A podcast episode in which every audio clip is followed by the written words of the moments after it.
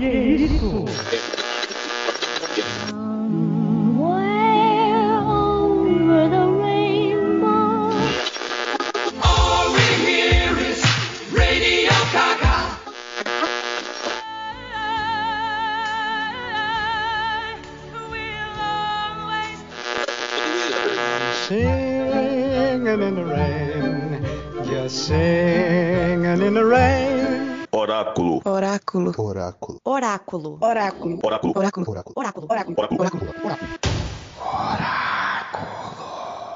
Você está ouvindo Oráculo Podcast.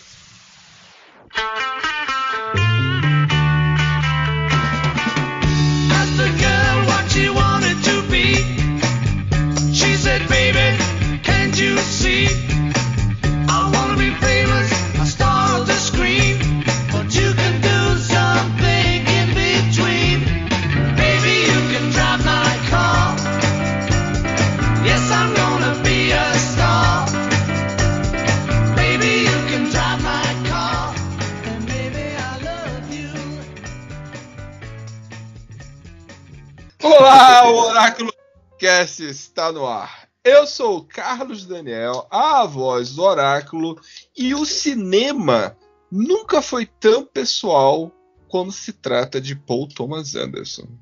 E hoje no Oráculo Podcast temos aí um, uma- um convidado de muito garbo e elegância, Ricardo Chagas. Seja bem-vindo ao Oráculo Podcast. Muito obrigado pelo convite, Carlos, Michele, todos. Muito obrigado mesmo. Fico muito feliz em participar aqui, ainda mais falar de dois filmes assim que não tem palavras, assim, dois filmes excelentes. Olá, queridos ouvintes. Bom dia, boa tarde, boa noite. E agora vamos falar de nostalgia e carro antigo. Olá, sou Gustavo Vilelo Eitele e depois de um filme de cães sem cães, um filme de pizza sem pizza. Fala galera do Oráculo, Ed Persona falando, tamo junto mais uma vez. Olá, eu sou a Michelle Daminello e está começando mais um episódio do Oráculo Podcast.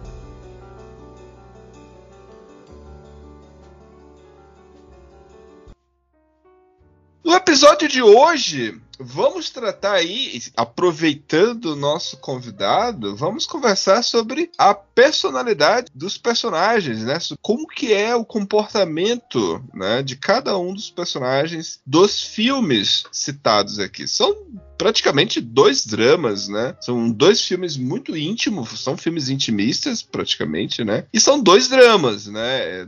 Dá pra observar claramente que são filmes que vai nos pegar aí pelo lado emocional. Não é um filme baseado em aventuras e grandes, como diria a sessão da tarde, né? Grandes aventuras. Não, não, não é esse o lance, né? O filme, os diretores basicamente vai nos conduzir a um universo particular desses personagens. O primeiro filme da- que vamos aqui tentar conversar é sobre um filme que toda vez que eu escuto esse título, eu fiquei muito preocupado assim, caraca, Drive. Eu lembro que eu- um dos filmes que eu mais amo é o filme Drive de 2011. Não sei se vocês lembram desse filme, que eu amo esse filme. Toda vez que eu via Drive My Car, eu Drive, Drive. Aí hoje, né, hoje, né, pra- antes de iniciar a gravação, eu fui botar uma música aqui, aí tava na sequência dos Beatles aqui, e de repente lá, Drive My Car, eu nunca tinha associado a música ao título. E tem tudo a ver, né? O título com a música, no caso, né? Mas, Drive My Car. Que filme é esse? Qual a sinopse, Gustavo? Bom, essa foi a primeira associação que eu fiz. E,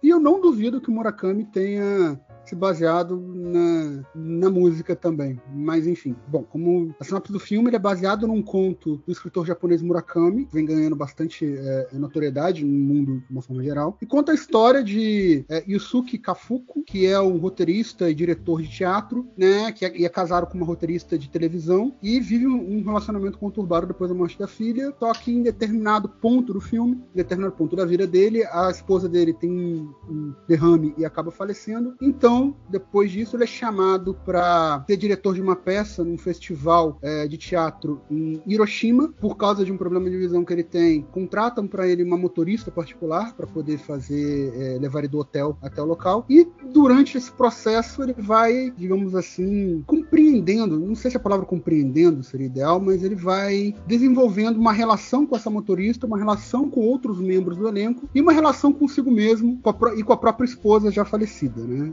E é um filme de três horas que se tivesse mais três horas eu ia achar pouco ainda. O elenco do filme, Igor, quem é o diretor e quem é o elenco do filme? Então vamos lá. O diretor é o Ryusuke Hamaguchi, é um japonês de 43 anos. Que a filmografia dele ele tem o Asako 1 e 2, que tá na MUBI, para quem tiver interesse, filme muito bonito também. E o Roda do... já fui já vi tradução como Roda do Destino e como Roda da Fortuna. Também estava nos cinemas há pouco tempo. Também é um filme É, que eu tá vi muito esse no cinema. elogiado pela crítica.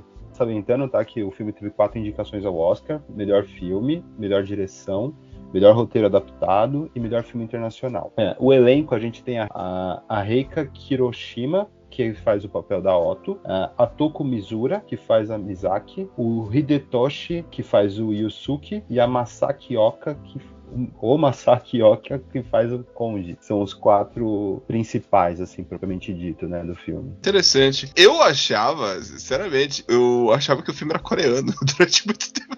Mesmo depois de ter assistido. É por causa do. Ainda é ainda febre de parasita, né? Quem gostou do filme? Quem gostou do filme? Vocês gostaram do filme? Quem assistiu? Cara, eu acho mais fácil perguntar quem não gostou, porque eu acho que vai ser unanimidade. Eu acho muito difícil não gostar desse filme. É unânime isso? É unânime?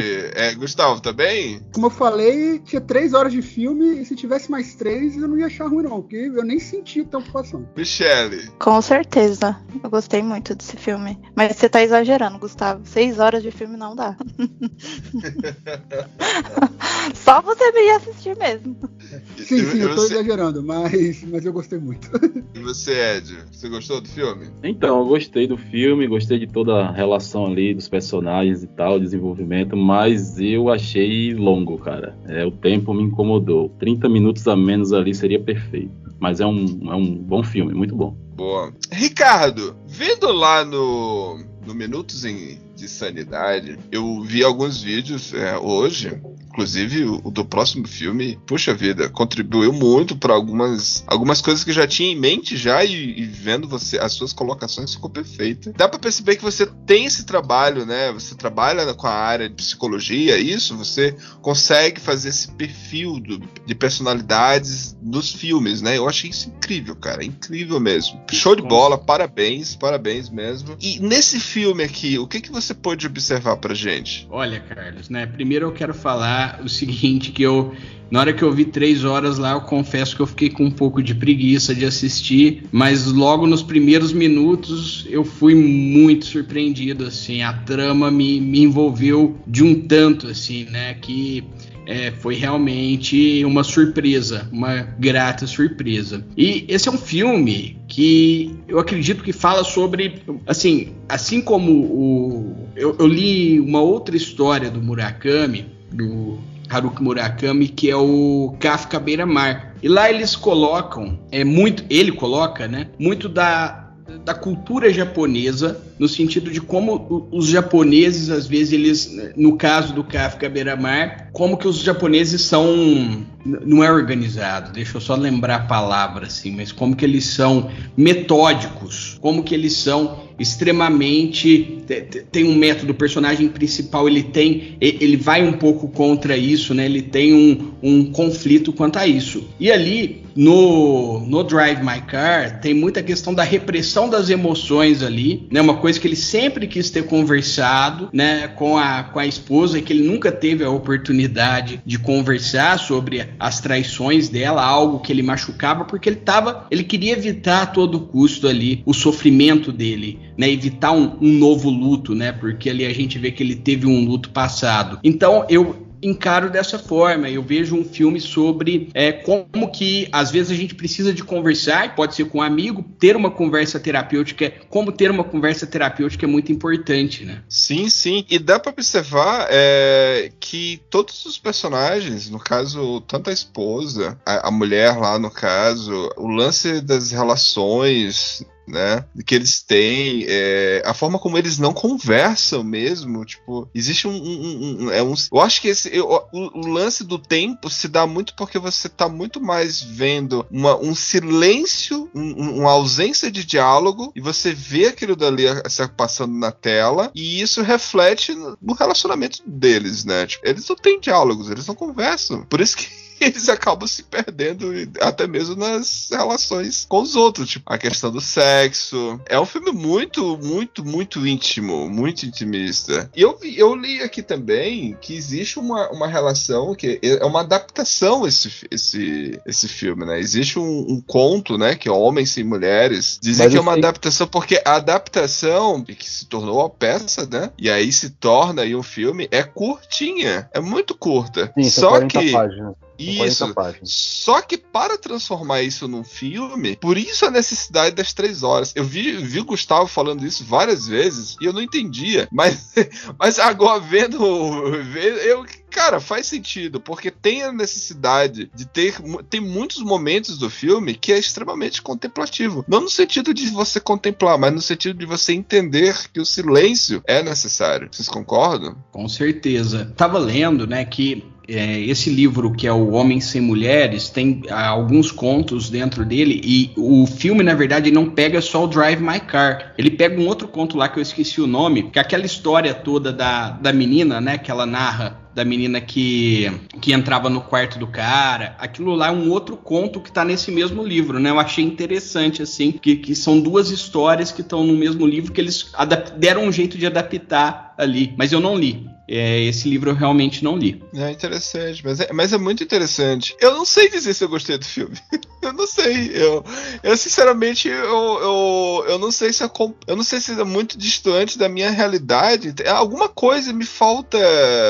Eu não sei. é, eu acho que sabe aquela questão de, de identificação com os personagens? Por mais que sejam histórias até parecidas do que com que eu já vivi, já presenciei, mas alguma coisa me falta que eu não, não consegui comprar, ah, entende? A dor dos, dos personagens. Sei lá. Mas eu, mas eu achei um filme muito bom, viu? É, Ricardo, você acha que nesse caso desse filme em específico, os personagens eles teriam alguma forma de, de demonstrar, é, procurar algum tipo de tratamento, procurar algum tipo de. O que, que eles poderiam fazer pra melhorar em si? É, Porque eles eram conflitantes todos, né? É, com certeza, principalmente, né, o Yusuke e a Misaki, né, e o- os dois ali, eles tinham um, um trauma no passado, assim, né, de eles não terem conseguido, eles terem que lidar com sentimentos conflitantes ali, né, com as pessoas que eles amavam e odiavam ao mesmo tempo, né, a mãe da Misaki lá, ela tem uma dupla personalidade, né, que ela narra no final, então, assim, ela, ela tinha esse transtorno de, esse transtorno de identidade, então, isso daí representa muito bem que às vezes uma pessoa que você ama é a, a mesma pessoa que você odeia. Eles tinham que lidar com aquele luto lá e os dois, eu, eu acho que apesar deles não en- encontrarem uma terapia, uma psicoterapia, eles começaram a conversar entre si. E essa conversa, sim, foi de cunho terapêutico. Esse é o encontro mais importante, acredito, do filme, né? O encontro entre o Yusuke e a Misaki lá, né? E eles conversando ali. E isso vai dialogar também com o próximo filme que a gente vai conversar, né? É muito interessante. Então, eu queria falar algumas coisas. Primeiro, eu vi um filme de 2018 que, pra mim, foi o melhor filme de- do, do Oscar de 2019. Acho que ele chegou a ser indicado para melhor filme internacional, que chama Em Chamas. É um filme coreano que é também baseado num conto do Murakami. Pra mim, é até um pouco melhor que Drive My Car. E eu- nesse filme, eu não li nada do Murakami, mas eu vendo esses dois filmes, eu percebo que ele tá muito preocupado em falar sobre a solidão, né? A solidão solidão des- dessas pessoas, esse isolamento, talvez até com o que o Ricardo tinha falado, desse, desse ser um povo mais metódico, apesar de ser difícil a gente tratar um povo como linear, né? Cada pessoa tem a sua particularidade, mas ah, em algumas experiências que eu tive a oportunidade de morar com japoneses, é, realmente eles são um pouco mais reservados, e o Murakami me gosta de, de tocar nesse ponto para fazer uma construção psicológica desses personagens e mostrar todo esse conflito que, vai, que vai acontecer durante todo o filme, né? Eles serem testados, né? Colocados fora da zona de conforto deles. Então acho que o Drive My Car é sub- muito sobre isso, né? Muito sobre é, você, é, uma situação específica da vida do Yusuke que ele é nitidamente colocado de frente com outro personagem sem ele querer. Tem que estar ali no carro sempre com a, com a Misaki, né? E aí começa a desenrolar toda a trama. Então, é, não tem como falar com o povo linear, mas é uma, muito é uma questão cultural mesmo, né? E a cultura japonesa é uma cultura bem repressiva, bem repressora, por assim dizer, em aspectos, especialmente nesse aspecto emocional e no aspecto atual também, né? Tanto que já saiu várias pesquisas ao redor do mundo que é um povo que menos faz sexo no mundo. Não que isso, isso para a história. E, e é curioso, é, ô Gustavo, só desculpa te interromper. É curioso isso, porque é um dos é um do povo que mais consome pornografia também, né? É, é- é bizarro isso. É, é bizarro. Mas isso, isso faz sentido. Às vezes, muita coisa que você reprime é uma coisa que você procura muito escondido. Por exemplo, não à toa o Brasil. É o país que mais mata transexuais no mundo e é o que mais procura pornografia transexual na internet. Né? Exato. Né? Então tem, tem essa questão. Mas por que eu tô falando isso? É um povo muito reprimido nesse ponto também, e esse ponto é importante para a história, né? Porque tem um ponto que o Suki fala. Quando que a, a, a Otto, que é a esposa dele, virou roteirista, quando ela começou a contar as histórias. E ela contava as histórias com, enquanto ela estava fazendo sexo com ele logo depois do sexo, né? Então tem essa questão da, da liberdade e tem tudo isso a ver também com a questão, né? Que isso começou a acontecer depois que eles perderam um filho, quando ela tinha quatro anos de idade. Então essas coisas estão muito interconectadas. E essa questão, né, de terapia e tudo mais, é, é algo muito importante, muito importante não. É algo muito presente na cultura japonesa, essa repressão. Como também, por vezes, sei lá, o pessoal comenta muito sobre os países islâmicos, né? O muçulmano, o islâmico, é, não é só uma religião, é um modo de vida para eles, é diferente. Não tem como você, como nós fazemos aqui no Ocidente, a gente, muitos de nós, alguns não, né? Mas muitos de nós conseguem separar nossa vida pessoal, nosso trabalho e a religião. Na, na França, por exemplo, os servidores públicos não usam nem crucifixo, os que são católicos. Não tem, não tem crucifixo nenhuma partição pública. Aqui no Brasil era para ser igual, mas enfim, não é assim que funciona. A gente, nós fazemos essa desconexão, isso é possível. Nós conseguimos fazer isso com base em toda a nossa história. Nos países islâmicos isso não é, faz parte do estilo de vida, do modo de vida. E no, no japonês, essa questão do, do- a palavra metódica eu acho que é a melhor palavra. Tanto que é, e é a questão também muito do não do mérito em si, mas da questão do sucesso ou do fracasso, porque isso pesa muito, muito pro japonês. Pesa muito pro japonês no sentido da cultura japonesa, tá, gente? É como o Igor falou, cada pessoa vai responder isso de uma forma, obviamente. Mas culturalmente falando, isso tem um peso muito grande. E você percebe isso é, no filme, porque os personagens, eles não conseguem se livrar disso. E a gente tá falando do Yusuke e da Misako, que são os dois principais, né? Mas você nota isso nas outras coisas. Você nota isso no- no- nos outros personagens, né? Tanto que o personagem do... que é o ator... pegar Koji, Koji. Koji. Isso. Ele é, ele tem essa questão porque ele perdeu, né, né, ele perdeu o status de, de que ele tinha no trabalho dele por,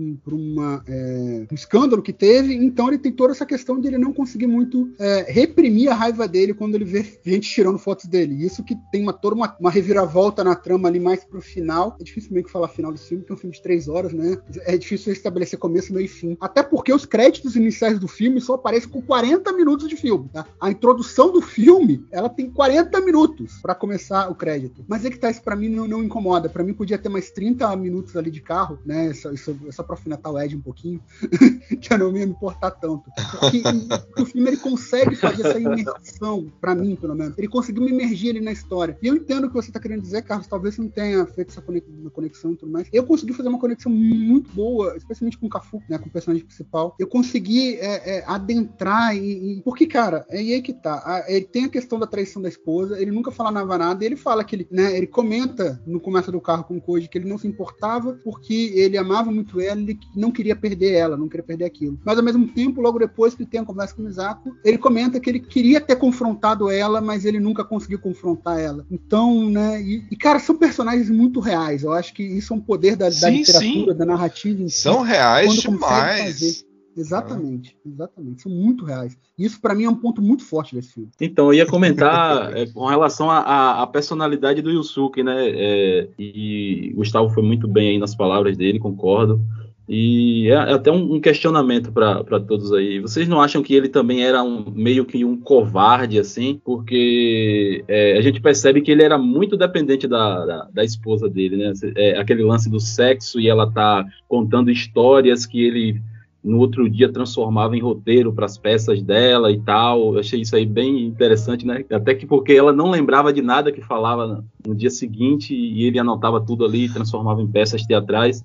Então acho ele que ele gosta- se tornou. Ele gostava de se torturar, né? Porque, tipo, ele pegava e revivia as mesmas cenas várias vezes. Caraca, mano. Exatamente. Então, de certa forma, ele se torna meio que dependente, certo? Que tem o, o, o trauma, né? E tudo da, da perca do filho, que deve ter sido uma barra terrível. é, e, e provavelmente foi o que foi o que culminou ali no em ruir o relacionamento deles. Mas eu vejo muito ele dependente demais da esposa dele, é tanto que depois ele quer saber o final da história e tudo mais. Então achei ele meio, meio assim, covarde. Não sei se a palavra certa é, para denominar ele seria essa, mas vocês não veem um pouco de covardia, não, na, ali na- nas atitudes dele? Olha, eu, eu, não, eu não encarei dessa forma da covardia, porque eu, eu vi que ele. A tentativa dele, o que aconteceu, assim, na minha opinião, vendo uma opinião mais técnica, é que ele, é, ele entrou em negação. Ele entrou em um mecanismo de defesa chamado negação, né? Que o Freud é, chamava de negação, para você você simplesmente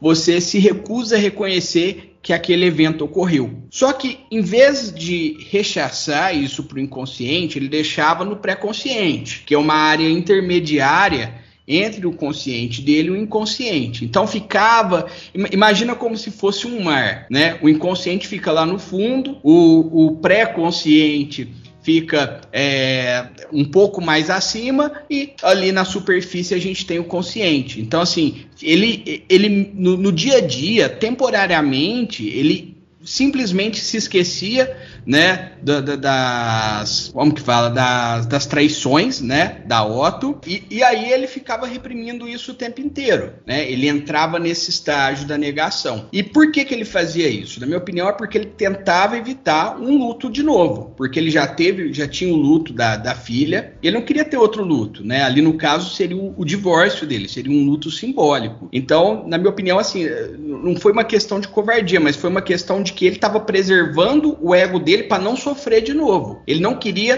ter reviver aquele sofrimento. Ou seja, ou seja, existia uma, uma dependência, né? Emocional, né? Com certeza. Eu queria perguntar uma coisa, porque assim, você falou de esse processo de negação, só que ele tem essa relação com o Koji, Koji. Isso. Então, e aí um fica muito, como é que fala? Instigado com o outro, que quer ter um contato, que quer uma aproximação. E na minha visão, ele quis essa aproximação porque talvez ele queria entender o porquê a, a esposa dele teve essa ligação com ele, ou, ou teria outra visão sobre isso. Porque eu vejo o rapazinho, ele quer muito contato. E vice-versa também, né? Porque ele que chama pra peça, troca os personagens e tudo mais. Eu queria saber se você tem outra visão sobre isso, Ricardo.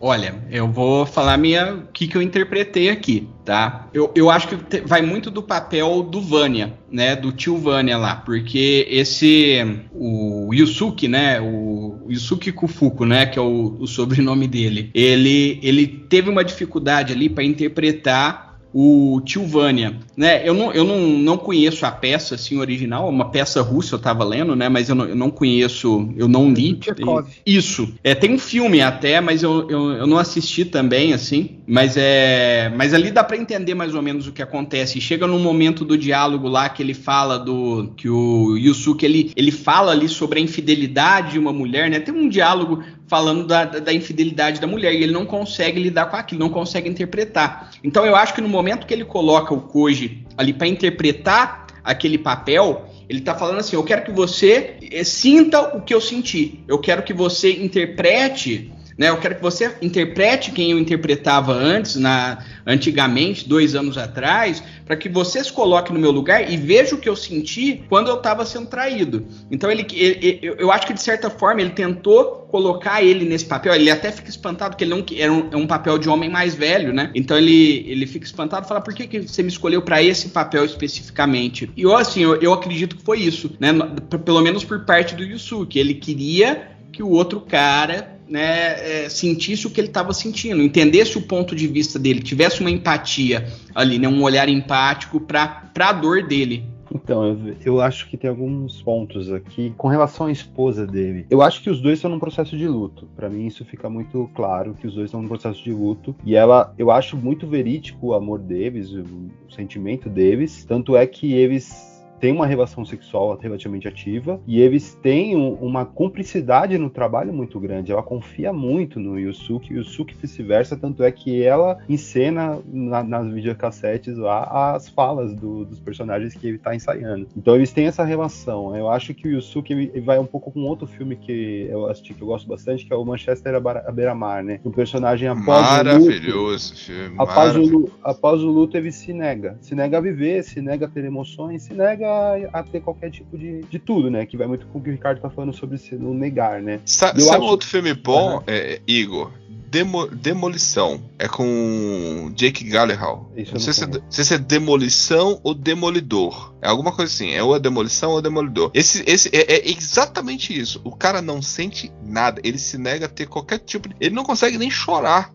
ele fica tão numa situação que ele pega. Ele pega ele, a, a forma dele extravasar o que ele estava sentindo, ele vai ele quebra paredes. Ele chega numa construção, ele pede: posso, posso derrubar isso aqui? Por favor, posso derrubar? O cara diz: Não, você cheirou alguma cocaína, porque o cara, o cara é rico, o cara tem dinheiro e tal. Você- Percebe-se que ele é uma pessoa de boa, de, de boa condição. Agora, você chegou, cheirou alguma cocaína, alguma coisa? Ele diz, Não, cara, eu só quero destruir. E a forma dele extravasar é destruindo parede, quebrando a parede. Por isso que o nome do filme é esse. E é exatamente, lembra muito Manchester Beira-Mar também. Então, e aí, voltando sobre essa- esse processo de negação dele, né? Ele não acha que ele nem merece ter um- uma esposa fiel pra ele. Na minha condição, o que eu entendo é isso. Ele, não- ele acha que ele nem merece mais isso, ele não merece nada. Acho que a vida dele foi totalmente destruída. E o que eu acho muito legal da relação dele com o Koji é que realmente tem esse, esse papel do Ricardo, acho muito, muito legal essa, essa visão desse, desse se colocar literalmente no papel do, do tio Vânia, né? Que é um personagem que é amargurado, ressentido pela vida, né? Ele tá tem essa metalinguagem o filme, mas também tem uma questão de ego ali entre eles muito grande, porque o Koji é um ator que fez sucesso no- na TV, o, o Yusuke é um ator muito consagrado no teatro. O Koji, no começo, ele tem essa troca de interesse, de estar ali falando, pô, você tá numa oportunidade, mas durante o tempo, ele também percebe que o Yusuke massacra ele como diretor. Ele usa o papel dele de diretor para massacrar ele, para cutucar. E em contrapartida, o que, que o Koji faz? O Koji começa a falar que a esposa dele, teoricamente, era o momento mais sagrado para ele, que era esse momento pós-relação. Construir esses roteiros, ela fazia com ele também.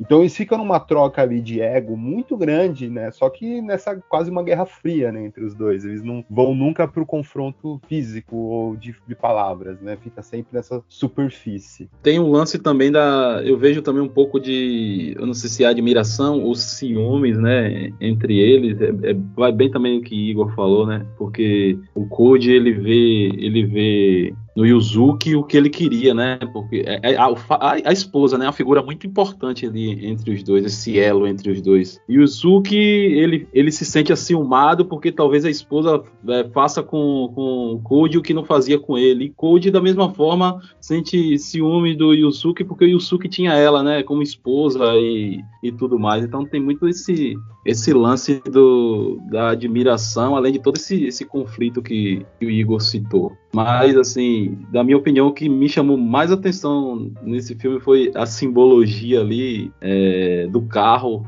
E aí o Ricardo pode até é, aprofundar mais, já que a área dele, né? Servindo como um uma espécie de divã, né? Onde, onde os personagens vão, vão se abrindo ali, de certa forma, quando ele, ele abre espaço para a menina dirigir ali, ele vai abrindo espaço para da própria vida dele, e um vai en- entendendo o outro, vai rolando essa compreensão, essa comoção. Eu achei esse, esse simbolismo, essa analogia bem legal, apesar de que eu fiquei enjoado de ver aquele carro o tempo todo para cima e para baixo ali na cidade. Sabe, Gustavo? manobrando o carro, o carro entra na garagem, estaciona, vai pra lá e pra cá, mas a gente entende a- a- o empenho da direção em, em tornar o carro meio que um personagem no filme, né? Ele tem um simbolismo muito forte. Ô Ed, rapidinho, só pra complementar e já passar a palavra pro Ricardo, pra Michelle e pro Gustavo também. É, uma coisa que me, me pegou muito é que todo filme ele tá, ele tá em cores muito pastéis, frias, e o carro ele é vermelho, né? O carro ele, ele quase que é todos os sentimentos ali reprimidos, e É, isso sim. literalmente num É. quadrado de metal ali, quase intransponível. Aham. Isso me chamou muita atenção. E outra coisa também é a posição que o Yusuke fica no carro. Ele sempre estava na diagonal em relação a Misu. Com o passar do tempo, ele fica atrás dela e depois, próximo do final, ele passa para o banco do lado, né? Então, cada vez é mais ele está é se bacana. aproximando geograficamente dentro do carro. né? Aham, verdade. Bem Que observado. legal. Eu achei muito legal também que o carro é todo esse processo de superação, né? Que é lento, né? Então, esse processo de cura, de, de tentar se, se superar, né? Mas eu queria falar também, Exato. esse filme, ele alugou um sítio na minha cabeça por dias. Eu fiquei dias pensando nele.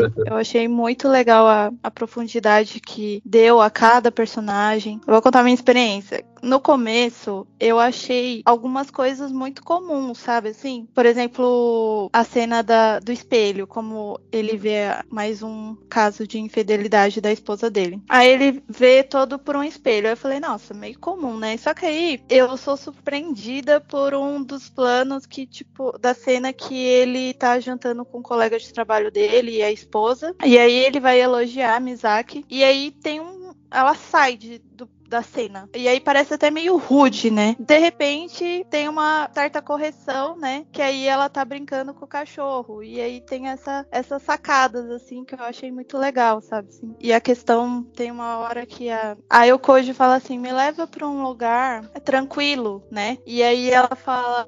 Não, e aí ela leva pra lugares de tragédia, né? Porque. é, ela, ela não tem lugar tranquilo, né? Ela também tá naquele conflito interno, né? Então, para ela, acho que não, não naquele momento não tinha lugar tranquilo, relaxante. Ela também tava em um caos dentro dela, né? E aí reflete muito nessas, nessas jogadas, né? Essas sacadas, assim. Eu achei muito bonito. Então, ressaltar a, a voz da Michelle aí que falou da, da Mizaki, né? Nossa, a performance dessa atriz, nossa, foi fabuloso. velho. É, a, a, a profundidade no olhar dela, o semblante de pesar o tempo todo, o sentimento que ela transparece com, na face, sem, sem, sem nem mencionar uma palavra, é uma coisa extraordinária.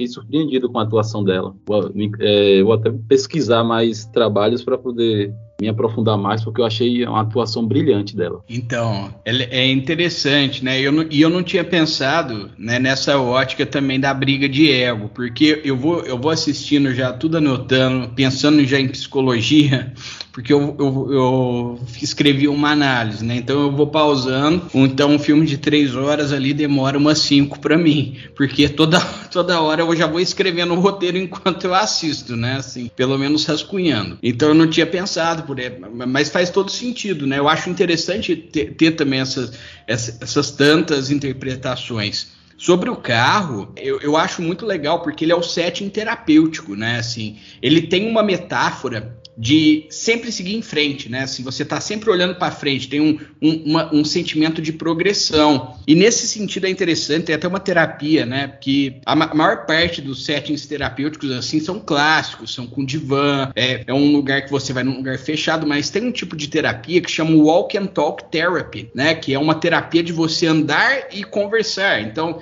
pessoas geralmente, o terapeuta e o paciente, eles vão andando num parque. E, e- eles, e numa pesquisa que eles fizeram, eles perceberam que esse tipo de terapia é especialmente eficiente em tratamentos de depressão. Porque o depressivo ele sempre vê um, ele tem uma metáfora ali que é a progressão de você estar tá sempre andando para frente, né? Além do exercício físico, né? Também que, que, que tá incluso assim. Então eu acho que o carro entra muito nesse sentido também. Né? Ele é, sempre, sempre para frente. Sobre o, o a, até o que a Michelle falou, né? Sobre o casal lá de o, o coreano que aprendeu é, a língua de sinais coreanas, né? Ele aprendeu para se comunicar. Olha como que é interessante como que esse tema comunicação so, sobre isso, essa questão, né?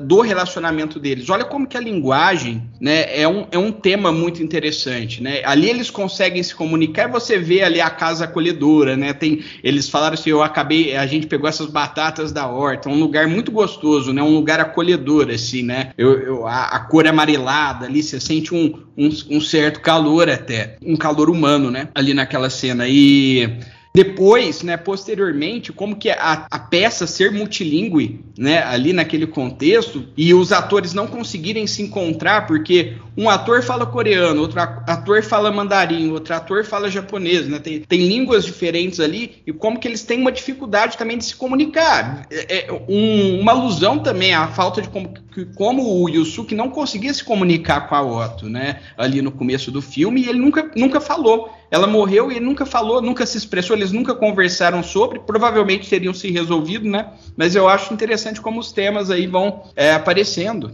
o filme vai longe, né? O, dia... o filme tem três horas e é a conversa que vai longe. E se, né, o filme ganhar o Oscar de melhor, a gente vai voltar aqui de novo para conversar sobre esse filme na íntegra, né? Como fizemos no ano passado com Nomadland, né? Que foi um outro filme super interessante também. Mas vamos dar aqui as nossas torres do oráculo. Gustavo, quantas torres do oráculo você dá aí para Drive My Car? Mas não é o Drive My Car dos Beatles, é o, é o filme mesmo.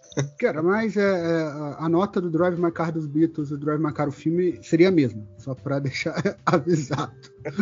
Não, então, só para fazer um comentário final e passar, é, talvez eu, eu, não me importo muito. Eu entendo o que você fala, Ed, e, e tipo assim, eu entendo o que você quer dizer, de fato, às vezes era para cortar uma coisa ou outra. Eu não me importo muito com as cenas do carro, eu gosto, talvez porque eu, eu gosto muito de dirigir. Eu gosto de dirigir em estrada. Não gosto de trânsito, mas eu gosto de dirigir. E é um então, carrinho velho, né, mano? Um carrinho velho. É, é um carrinho velho, bacana, vermelho, igual o meu.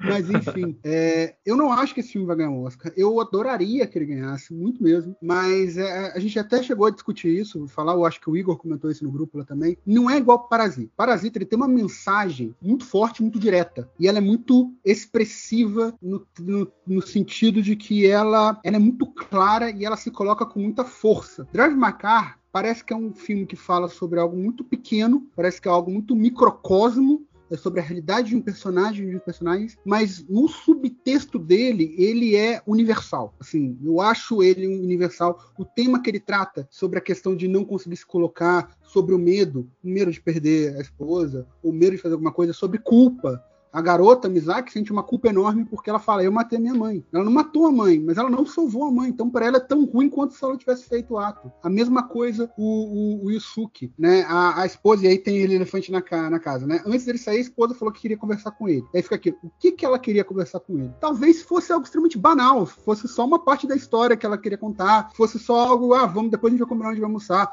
Talvez ela falasse, ó, tô com vontade de ter outro filho. Sei lá, pode, ser uma coisa, podia ser sobre as traições, podia, ou podia ser algo extremamente banal, mas não importa muito o que é. Aquilo foi suficiente para ele ficar com medo e dirigir por mais tempo e quando ele voltou, a esposa já estava desmaiada há muito tempo e não teve salvação. Então ele também se sente culpado. Então esse é um filme que ele parece ser muito pequeno, no, ele, ele, é grande no tempo, né? Mas diferente de Parasita, ele parece pequeno no que ele trata, mas eu acho ele ainda mais universal que Parasita nesse sentido. Né? E eu gosto muito das narrativas, e eu acho que faz, e eu acho muito bacana ser uma peça do Chekhov, porque os autores russos conseguem fazer isso como poucos autores, não que outros não consigam, longe disso, tá? A literatura tá cheia de autores que fazem isso muito bem em todos os países. Mas Dostoiévski, Tolstói e o Chekhov na dramaturgia conseguem fazer personagens tão complexos psicologicamente que rende teses e, e, monografias de psicologia. Né? Irmão Karamazov já foi utilizado, Crime e Castigo já foi utilizado, é, e o Chekhov é um dos maiores é, é, dramaturgos russos que existiu da história, tanto que existe o termo né, que a gente usa bastante, que é arma de Chekhov. Quem criou esse termo foi, foi o dramaturgo. Então, é, eu acho muito bacana a peça ser uma peça do Chekhov, que ele fazia bastante, e o filme ser sobre é, a questão psicológica dos personagens. Mesmo. Então, pra mim, esse é um dos melhores filmes do ano. Pra mim, é Cinco Torres. Cinco torres? Caramba! Diga lá, Igor.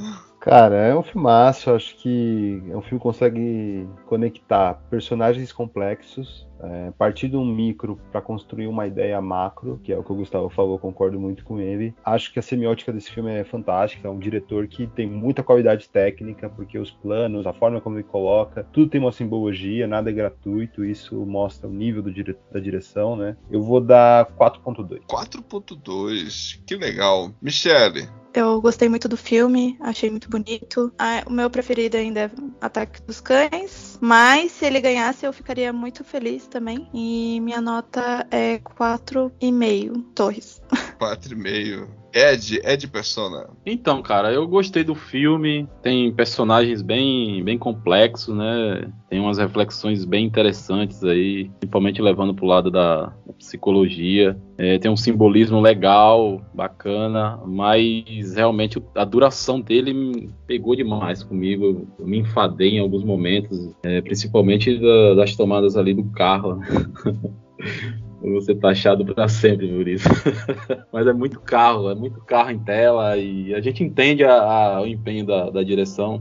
é, mas eu acho que exagerou. Acho que se enxugasse ali uns 30 minutos a menos ali, eu acho que a mensagem seria pregada da mesma forma, seria compreendida também da mesma forma. Então por isso eu vou dar três torres e meio. Três torres e meias. Nosso querido Ricardo. Diga lá, Chagas. Olha, eu gostei muito desse filme, assim, mas muito, é muito melhor do que eu esperava, né? Eu- Quando você vê um filme de três horas, você espera um filme, um filme mais, mais calmo, assim. E esse daí eu, eu achei que, assim, foi igual o, o- tem, tem um momento que o Yusuke ele descreve a direção da, da Misaki, né? Ele fala assim, ah, é suave, né? É suave nas curvas, é rápido na- na- nas linhas retas. E eu acho que esse filme assim é bem parecido com o que ele descreveu. Você nem vê o tempo passando ali, né? Você se, é levado, você, você- parece que você tá no carro ali junto e você não tá vendo a viagem passar. Todavia, assim, eu, eu, eu acho que, por exemplo, no- com o Ataque dos Cães, com até o próprio Licorice Pizza,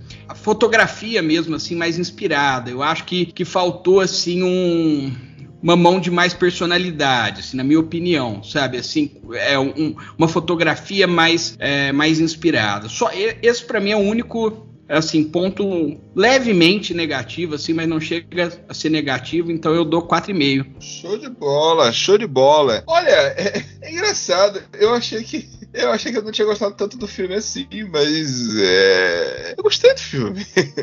Eu- sa- sabe qual é o problema, Gustavo? Talvez. Talvez seja a falta de imersão. Porque como eu, eu tive que ver para gravar, né? Não foi aquela coisa de eu ver para contemplar, né? Foi a necessidade que me fez assistir o filme. Então, eu isso não me fez eu entrar muito no universo deles, do- dos personagens, sabe? Então, é um filme que eu tenho certeza que se tiver mais preparado psicologicamente, eu vou conseguir absorver mais eh, a drama que eles carregam. Então, assim, mas isso aí já é um problema meu, não é um problema do filme, né? O filme, muito pelo contrário, ele apresenta várias coisas interessantíssimas e várias discussões importantes. Por isso, eu chego aqui com quatro torres para o filme. Eu não acho que seja um filme abaixo disso, não. É um filme que vale a pena assistir, só que aquele filme, assim, não dá para assistir logo depois de ter assistido Ataque dos Cães. Você tem...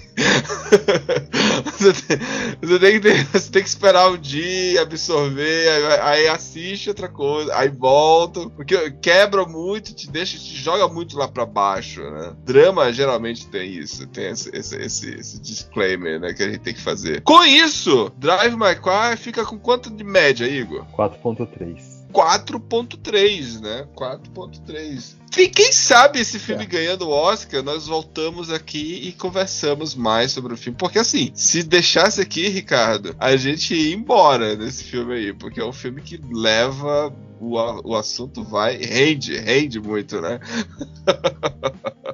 É muito, é muito, interpre é muito subjetivo, né? É um filme com muitas interpretações, muitas nuances, é verdade. Então, finalizamos aí esse primeiro filme. Vamos para o próximo.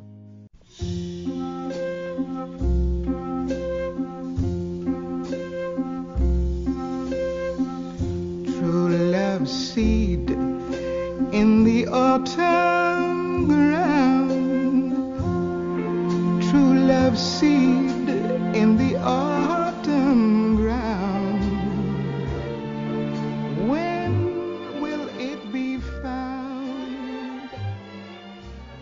I'm cooler than you. Don't forget it. I don't need you to tell me whether I'm cool or not, old lady. What was that?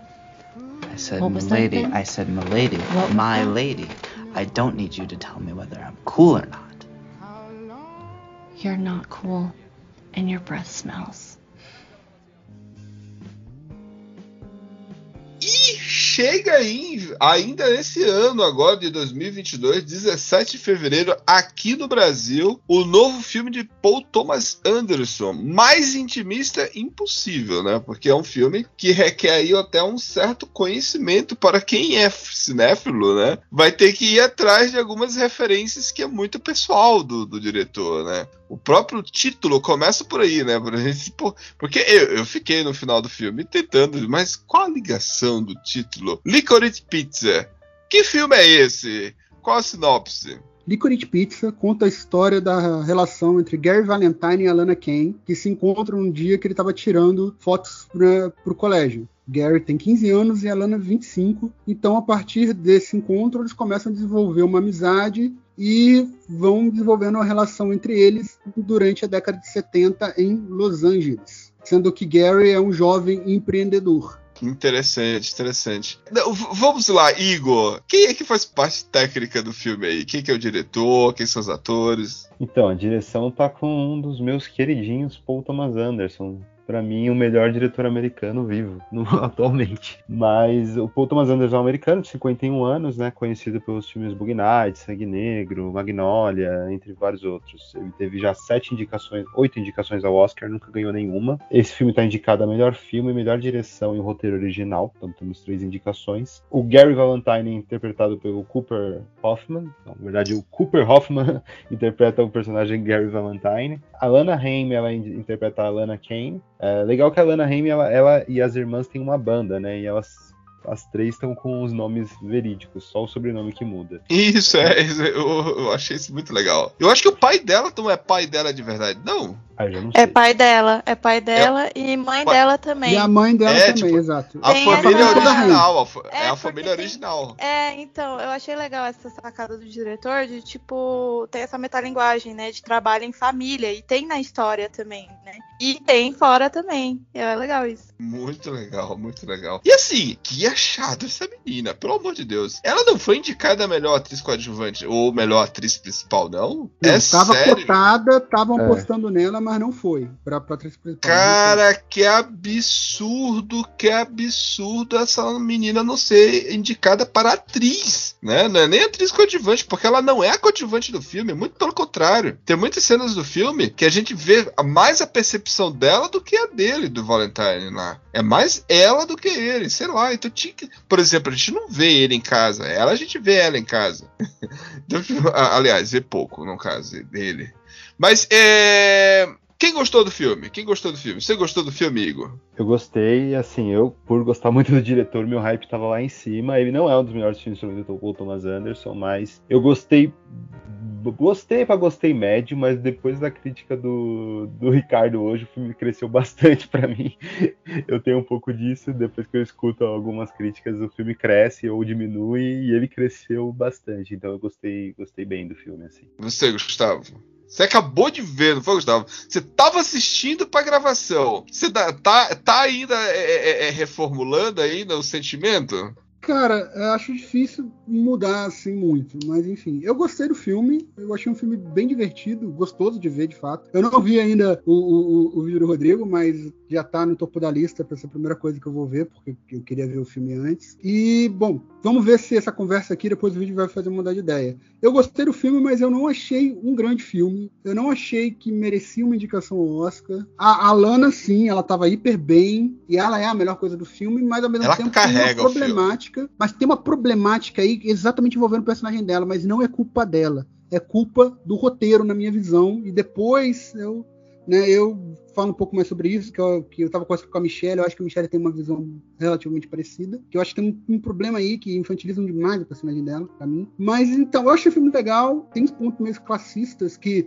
né, só pra deixar claro pra quem, quem tá ouvindo pela primeira vez, pro Rodrigo, na verdade, minha formação é sociologia, eu sou cientista político sociólogo. Então, tem umas questões ali da década de 70, eu gostei da ambientação que eles colocaram, o contexto da crise do petróleo, que, que impacta diretamente na vida deles, né? Por causa do trabalho dele até então, ele vendia colchões de água que são feitos com vinil, e vinil é derivado do petróleo. Então tem toda uma questão que eu achei interessante as relações colocadas. Eu, sei lá, eu vi ontem o último duelo, por exemplo, eu acho que o último duelo merecia mais uma indicação do que Licorice Pizza, na minha opinião. Entendi, entendi. É de persona, vã. Então, cara, eu tô bem na linha de pensamento de Gustavo aí.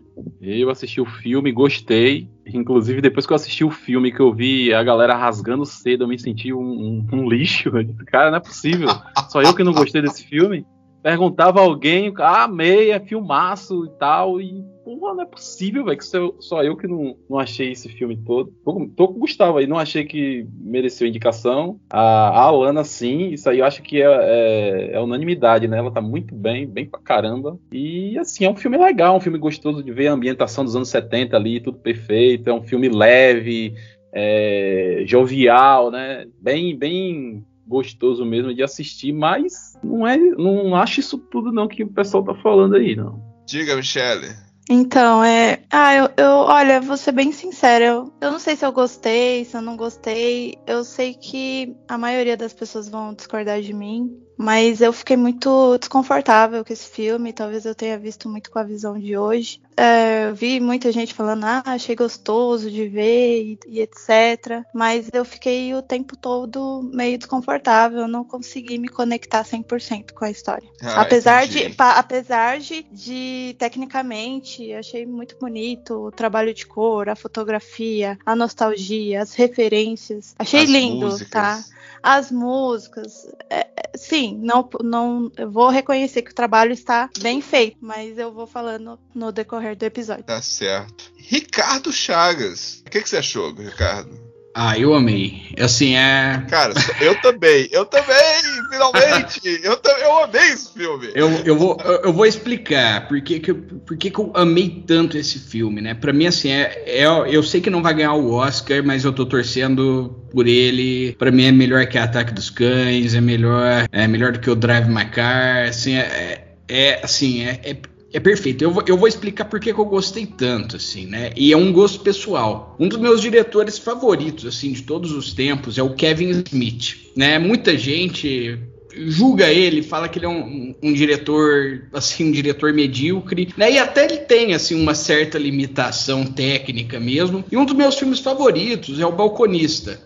Assim, é, é, assim, para mim é um dos filmes mais sublimes, assim, um besterol, né, que não acontece nada, que não tem, é, não tem muito, como que eu vou falar assim, não- não- é igual- no- com isso ele parece muito Licorice Pizza, ele não tem um arco narrativo de redenção, assim, né, pelo menos no Balconista ali, depois nos outros filmes o Kevin Smith fez isso, no Procura-se Amy, no, no, no, no- sem ser nos filmes dos anos 2000, nos anos 2000 dele, que é- são muito besteiróis, assim, mas o Balconi, e, esse filme pra mim foi um balconista nos anos 70, dirigido por um diretor muito mais competente que o Kevin Smith. Sabe, assim, apesar, apesar dele ser meu favorito. E, e, assim, é, a fotografia é muito inspirada, assim, eu chorei em algumas partes ali, na parte que ele tava levando a Alana de volta pra casa, assim, né, o Alana tava indo com ele de volta pra casa, né, porque É, sabe, ela é sabe bem mais que eu velha. chorei? Sabe quando Ah. que eu chorei? A cena do caminhão, mano. Eu acho que foi o único. Cara, aquela cena do caminhão. Sensacional. O, o alívio, o alívio dela, dela, dela, mano. O que ela fez foi algo incrível, entendeu? Um acidente ia acontecer ali. E ela, literalmente, ela demonstrou toda a força dela como mulher, dirigindo aquele caminhão gigante. E ela era a única adulta no meio daquelas, daquela, daquele, todos aqueles perralhos. é E olha o fardo, o fardo que ela tava carregando, meu amigo. Tanto é que quando ela consegue, ela desmorona. Ela senta assim e O que, que eu tô fazendo? O que, né? que eu tô fazendo da minha vida? E aí ela olhando pro lado e vendo ele eles fazendo brincadeira. Cara, eu eu, eu amo dirigir. Nesse esse filme, nessa cena, mexeu comigo. Eu fiquei, caraca, mano, olha o peso dessa que essa menina tá carregando. Eu chorei nessa cena. Gostei muito por conta disso, né? Mas assim, é, eu entendo quem não gostou, assim, porque não é um filme que tem.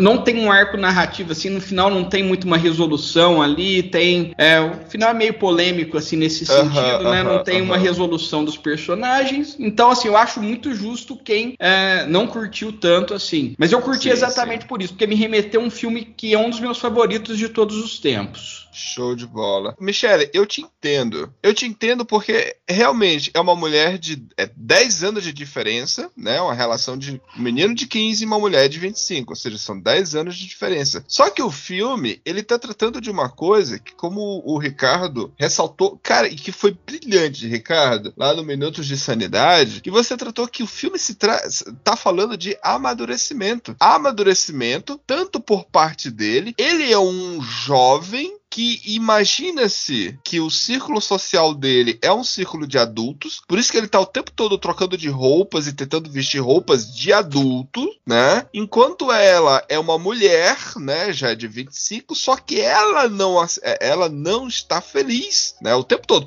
desde o começo do filme. Inclusive a cena, mano, aquela cena inicial, eu achei tão perfeita, porque assim, primeiro porque tem a trilha sonora de Nina Simone no fundo, porque no- o- é, durante os trailers, quando ia passar aquela cena, passava David Bowie cantando. E aí, beleza, eu tava esperando que o David Bowie tocasse. De repente, o Paul Thomas Anderson nos dá uma rasteira e nos mostra Nina Simone dessa cena, cara, e que vai levando a condução ali, porque ela mente a idade dela e ele se, não se comporta como um menino de 15 anos, ele se comporta como alguém bem mais velho e ela se comporta como alguém mais nova. Então existe um conflito de identidade dos dois. Não, então, eu queria ressaltar que eu entendi, tá? Eu entendi os conflitos de gerações. Eu sei que ela nega sair com ele o tempo todo. Eu sei que eles debatem isso no filme. Eu sei que ela se questiona. Eu, eu, é sério, eu entendi tudo isso. Eu não gostei do jeito que ela foi retratada. Uma mulher com tanto potencial, né? Entendi. E assim, é, uma mulher com tanto potencial se diminuindo, né? Se diminuindo, sendo re- desrespeitada. Mas, Mas- Michele, mas você percebe que isso tem. Ó, no primeiro trabalho dela, aquele cara passa a mão na- nela. Aí Sim. ela chega em casa, ela é criticada pela família dela. Ele também. A, a primeira ele se apaixona, né? Existe um amor, uma paixão, uma atração platônica da parte dele, né? Que ele, ele tem atração por ela. Ela não, mas ele tem. Só que depois ele também começa a objetificar ela. Então, assim, ela tá sofrendo Há controvérsias aí, viu? Há tá- controvérsias. A- assim, eu, eu entendo que pessoas podem passar por esse, é, por esse período confuso, cometem erros, são contraditórias, e, e o filme mostra bem isso, né? Mas a gente tá falando de uma mulher de 28, né? Ou 25, não sei, ficou meio confuso isso. E, e assim, esse processo de amadurecimento, eu, eu entendo, mas parecia só uma justificativa para ela poder ficar com ele no final, só uma justificativa para poder ter aquele roma- romance. E ela ser infantilizada, é, assim, achei muito bobo, assim, um tentando manipular o outro, todo, todos os homens mais, mais velhos, é, parecia que se- seria a, a solução dela sair dali. E, e assim, ah, me incomodou, me incomodou uma mulher de 28 anos. Eu, eu- Sim, sim, eu sim. tenho 28 anos e então eu me coloquei no lugar dela e assim, já passei por, por momentos de confusão e, e, e etc. Mas eu não acho que entrar em um relacionamento com um menino de 15 anos, sabe assim? E eu não acho que seria aceitável do jeito que tá sendo se caso fosse ao contrário. Fosse um, Sim, sim. um homem e, e, querendo ou não tem, tem uma sexualização e querendo ou não eu, eu sei não tô generalizando e não tô falando de vocês tem uma um fe- tem um, o homem tem um fetiche com isso também né né essa coisa de mulheres mais velhas quando eles estão na adolescência eu não sei se, se é legal trazer isso de novo, sabe? Assim, eu, eu fiquei incomodada, fiquei desconfortável. Entendi. E é entendi. isso.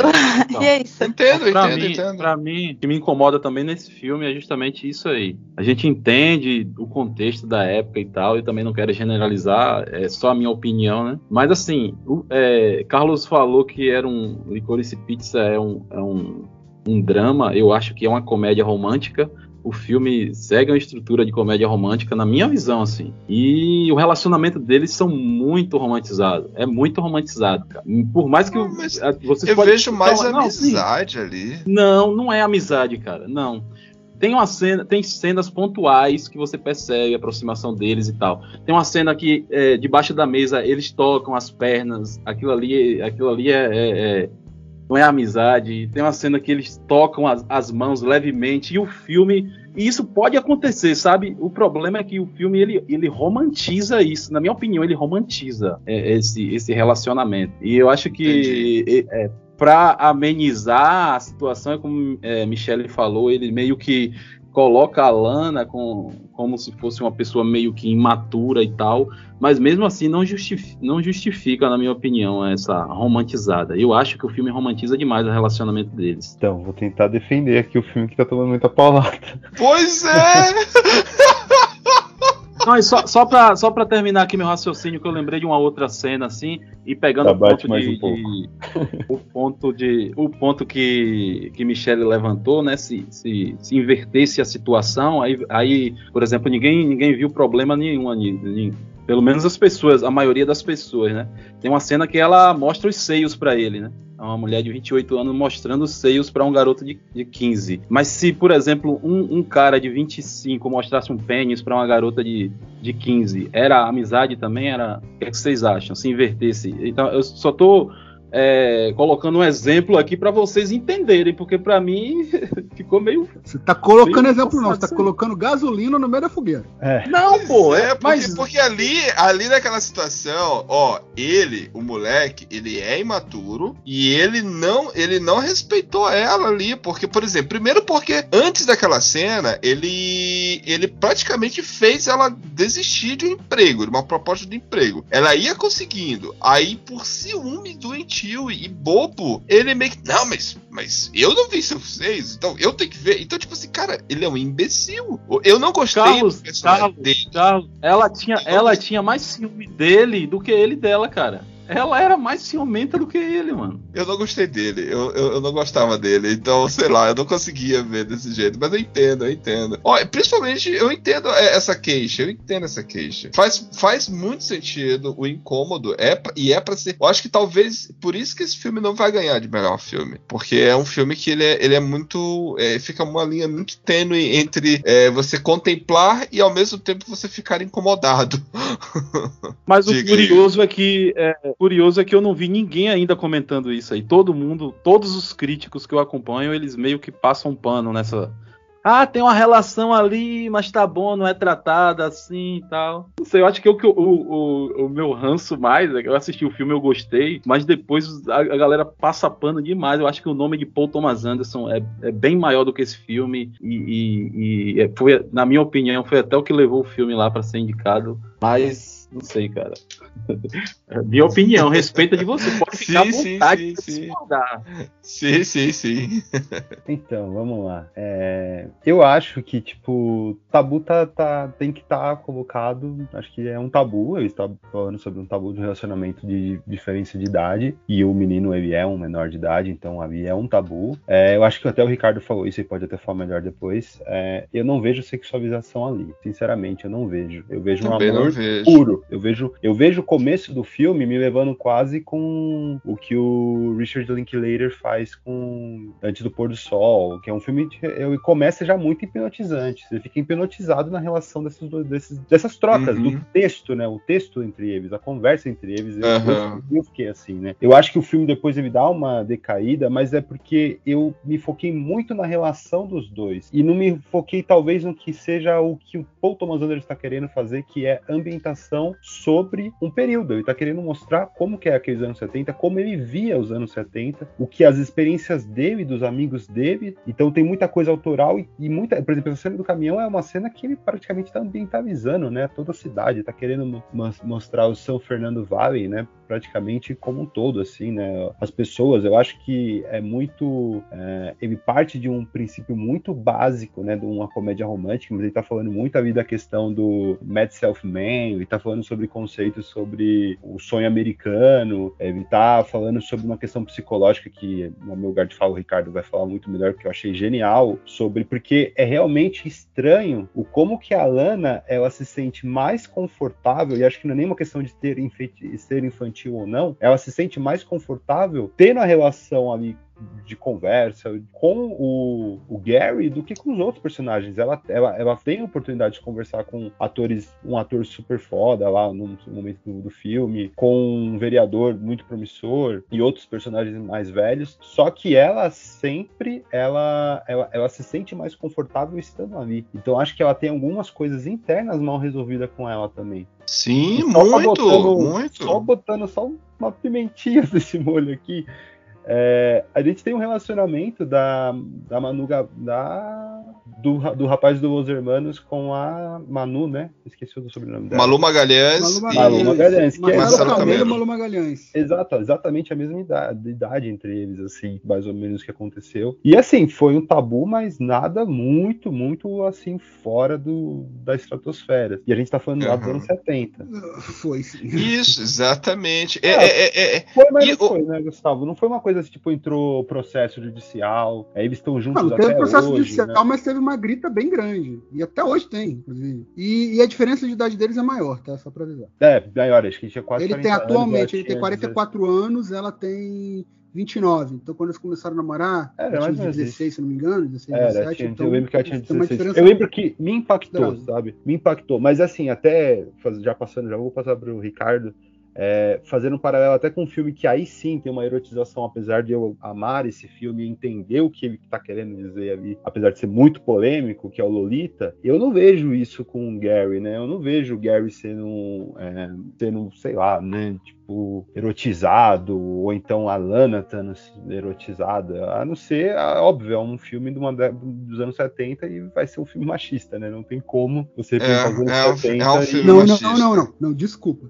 Não, O não, filme, não, é de, o filme não é de, anos 70, não. O filme é de 2021. É. Ele pode estar ambientado nos anos Exatamente. 70, mas ele é um filme de 2021. Não, sim, mas Não tem essa desculpa. mas ele não pode, Foi mas mal. ele não pode passar Ele- não, uma, ele uma pode- visão de ele hoje pode anacrônica. Não, Não, não, peraí, Ele- mas mas tem ele- como. É, ele- O que o Ed tá falando também é, desculpa, eu só vou te passar. é Porque, como eu falo muito de filme dos anos 80, muito mesmo, aí tem. Só Sim, sim, sim. Cine Clube 80, escute lá, amigos.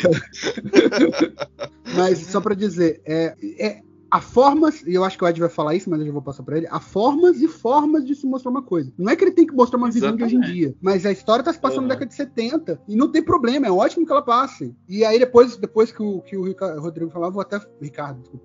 vou até falar sobre outro filme, que era da década de 80, mas passa na década de 60, mas é como que aquilo vai ser mostrado. E, e como que você vai falar aquilo sem você descaracterizar o ambiente, mas sem você necessariamente fazer um filme como era feito naquela época. Não, não, precisa não, ser machista porque está na década de 70. Tem como você demonstrar isso. E eu não acho o Licorice Pizza um filme machista. É, eu acho que ele tem uma é questão classista muito maior. Eu não acho que ele é um filme machista, não. tá? Eu acho mas que não tem- é porque ele, ele não é um filme da década de 70, ele é um filme de Não, de sim, não, eu 2021. entendo, eu entendo o que você está dizendo. Só Ele- mais ele rapidinho. pode- ele é, pode mostrar- ele- rapidinho, Ed, só para finalizar mesmo. Eu acho que tem duas cenas que aí você pode falar que é problemática, que eu acho que é a erotização daquela cena da pinup ali na, na- no colchão d'água, né? Ali eu acho que é uma, é uma cena erotizada, muito erotizada, e aí pros padrões de hoje que a gente e o filme ele realmente ele é atual, é um problema pra mim. E aquela primeira cena do tapa na bunda dela que eu acho também um problema também assim. Mas eu não vejo o filme como um filme machista. Eu acho que e na minha opinião, tá? Eu sou homem no meu lugar de fala, mas eu não vejo um filme machista, não vejo Paul Thomas Anderson fazendo um filme machista. Cara, o moleque era Não, muito eu- machista. Eu também não acho. Eu não acho.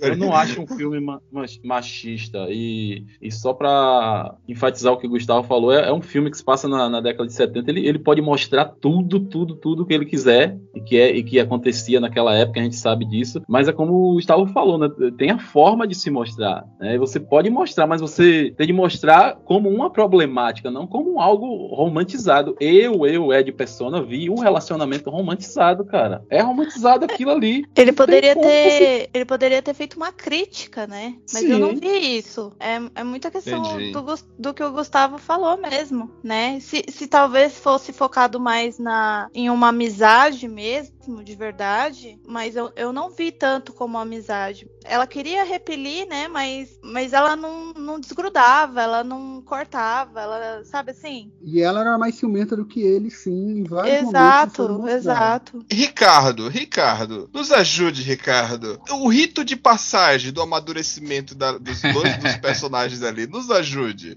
Nos ilumine.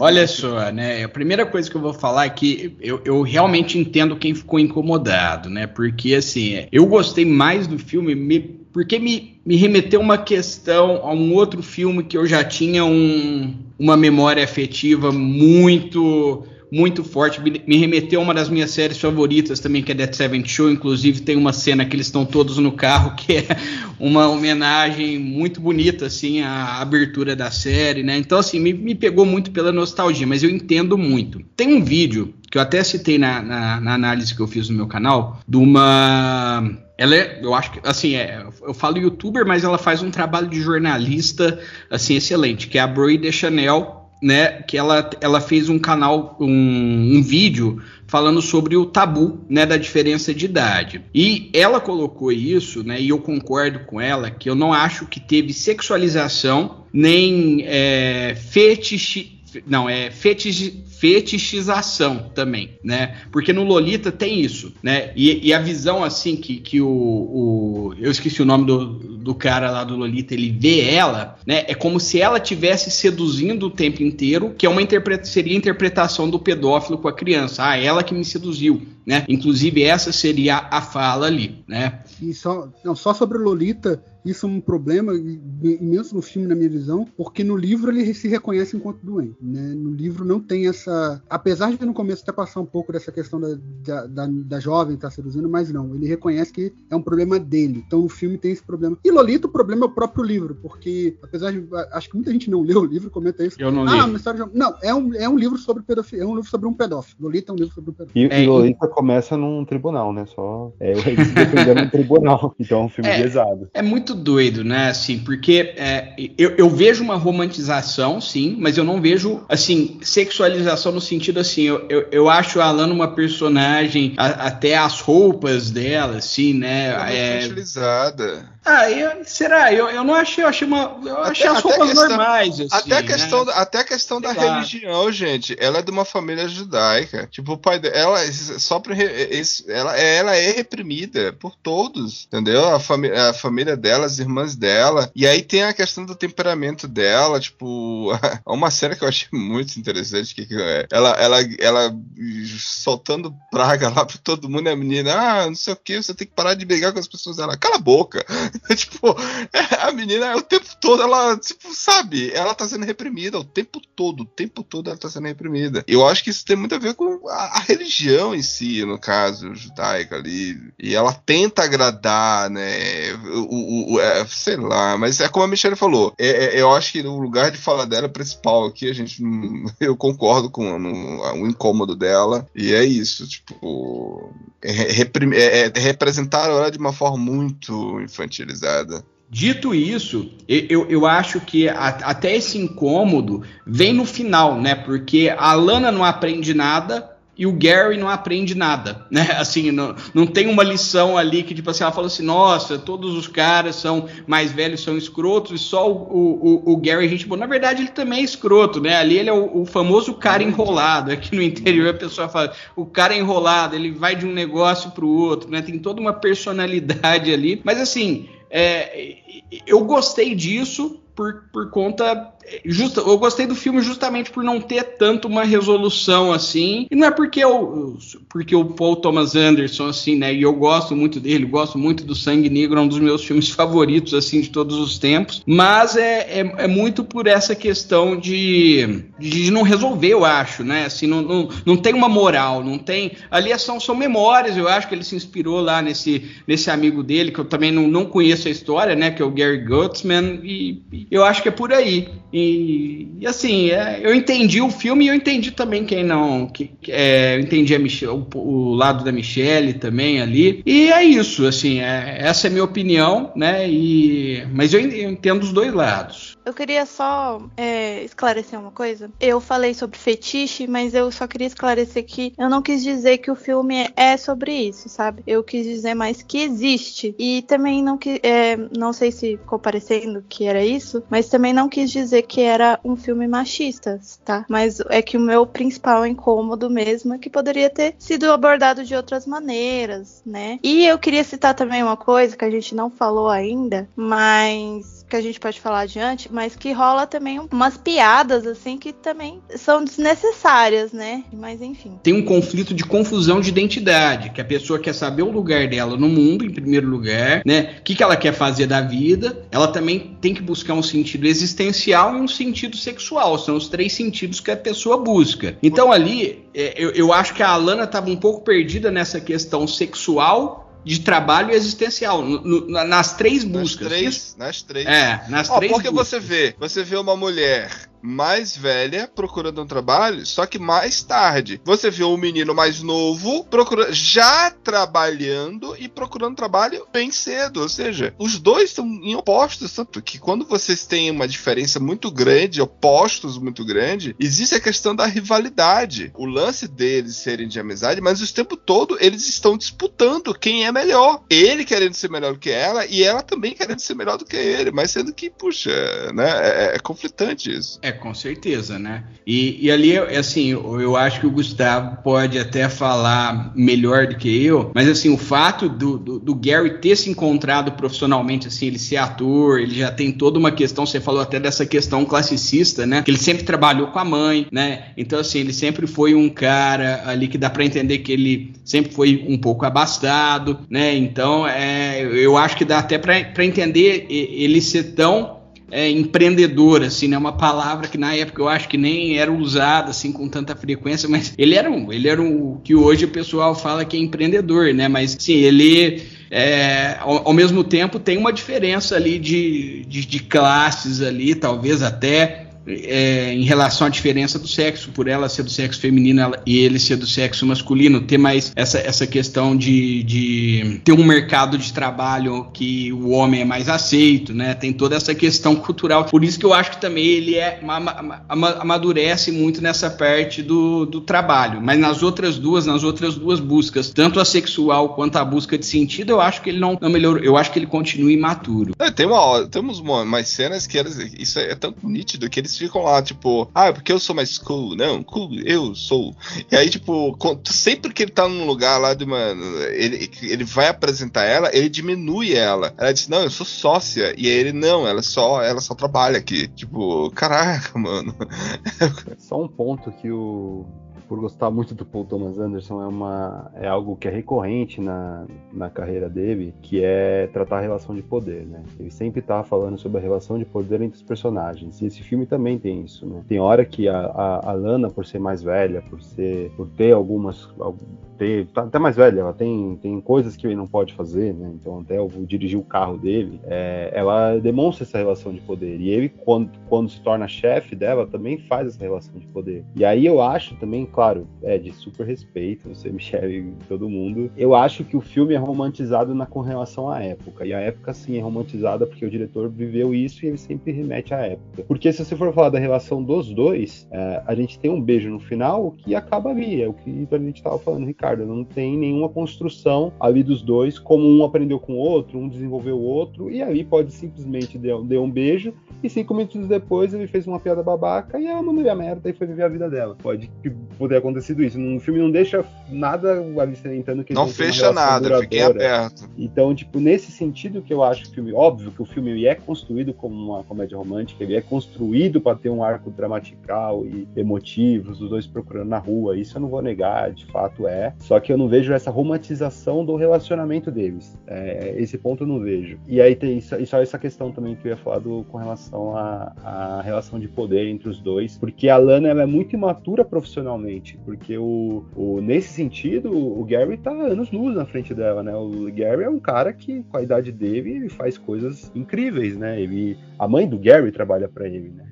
Ele praticamente ele chega num restaurante hiper chique que ele é conhecido por todo mundo. Ah, ele é um cliente VIP num restaurante super foda, né? E ele nem é um menino bonito, assim, né? Então ele ganha realmente por ter talento, né? Um no pela saco, mano. Eu não gostei dele nem um minuto.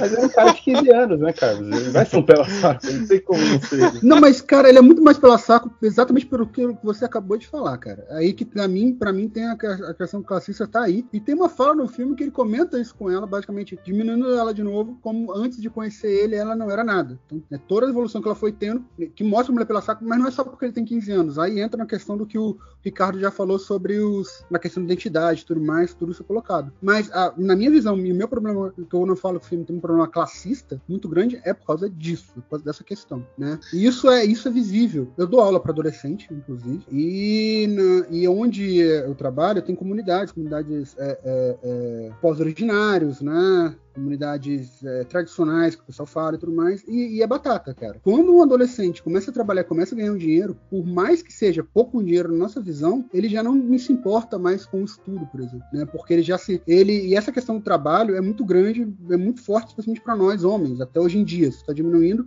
e está chegando mais para as mulheres também. Mas é, a partir do momento que nós ganhamos, que ganhamos o nosso próprio dinheiro, nós somos homens. Então, dane-se todo o resto, tá? E, É. e ele na minha visão, tem, tem muito disso nele, por ele ser muito jovem e já ter bastante dinheiro. Inclusive, né, ele achando que pode fazer tudo, pode ir em qualquer lugar, não sei lá o que. Fala, a cena que ele vai ver, a primeira coisa. a- Aquela cena ali, desculpa pra mim, desculpa, mas aquela cena é extremamente sexualizada, nem envolve a Lana. Que é quando ele vai ver o, o primeiro, quando ele vê o primeiro colchão de água que tem aquela vendedora negra e aquele. Aquilo ali é Cara, essa- isso ali me incomodou tanto, mano. Porque Demais, a única negra. É a única negra no filme inteiro. Um filme totalmente branco. Aí eles mostram uma Não, negra. pô, A mulher e- dele, a mulher do Paul Thomas Anderson aparece no filme, ela é negra. E, se- e- e- e sexualizando ela ainda por cima, mano.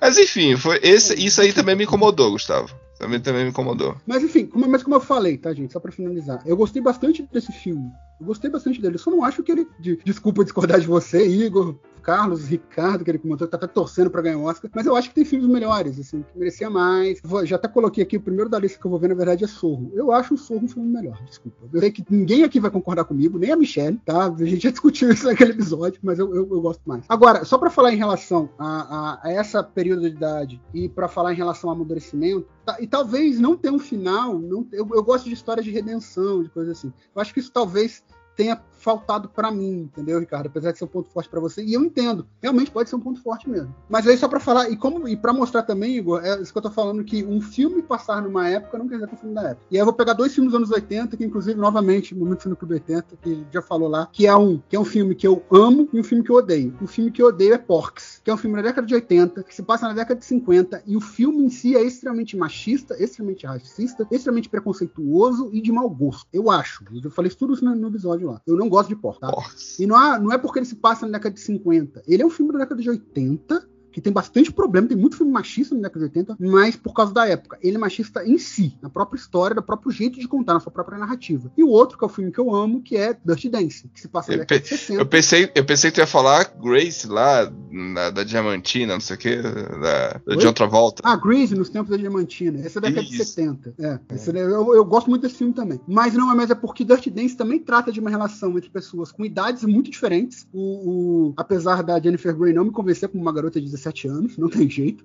Mas, é, teoricamente, a Baby tem 17 anos. O John Castle, que é o, que é o personagem de Patrick Swayze, tem 20 alguma coisa, professor de dança. Eles têm uma relação, têm uma relação inclusive sexual, romântica, mas ela é construída de uma forma, e o foco é tanto da. Talvez o roteiro ter sido escrito por uma mulher faz toda a diferença aqui, porque é construído de uma forma que, cara, é, é uma. mostra completamente o amadurecimento da Baby, e, e a fala dela no final com o pai demonstra isso muito bem. Não há um- uma relação de- de de abuso, nem uma relação de poder pro cara ser mais velho, mais bonito, enfim. Até porque ele se sente menos do que ela. Mas isso daí tá, tá lá no filme. Então eu acho que ele retrata isso muito bem. E é um filme da década de 80 que se passa na década de 60 e não é machista. Tem suas partes machistas, obviamente, com fala de outros personagens, o aborto da outra personagem, enfim. Mas não é um filme machista também. E apesar de ser na década de 80, que é uma década que a maioria dos filmes são machistas. Tá? Beleza. Mas, mas é, é- mas é, e é que trata, e é que tá, acho que tá a diferença. Dirty Dance tem um final e você vê a evolução da Baby e a evolução do próprio John. Esse daqui não. E foi a escolha do diretor, não é uma escolha errada. Não Aham, aham. vai falar mais pra uns e menos pra outros, é só isso. Mas eu acho Va- que vamos- bom. Eu acho bom. Então, chegamos aí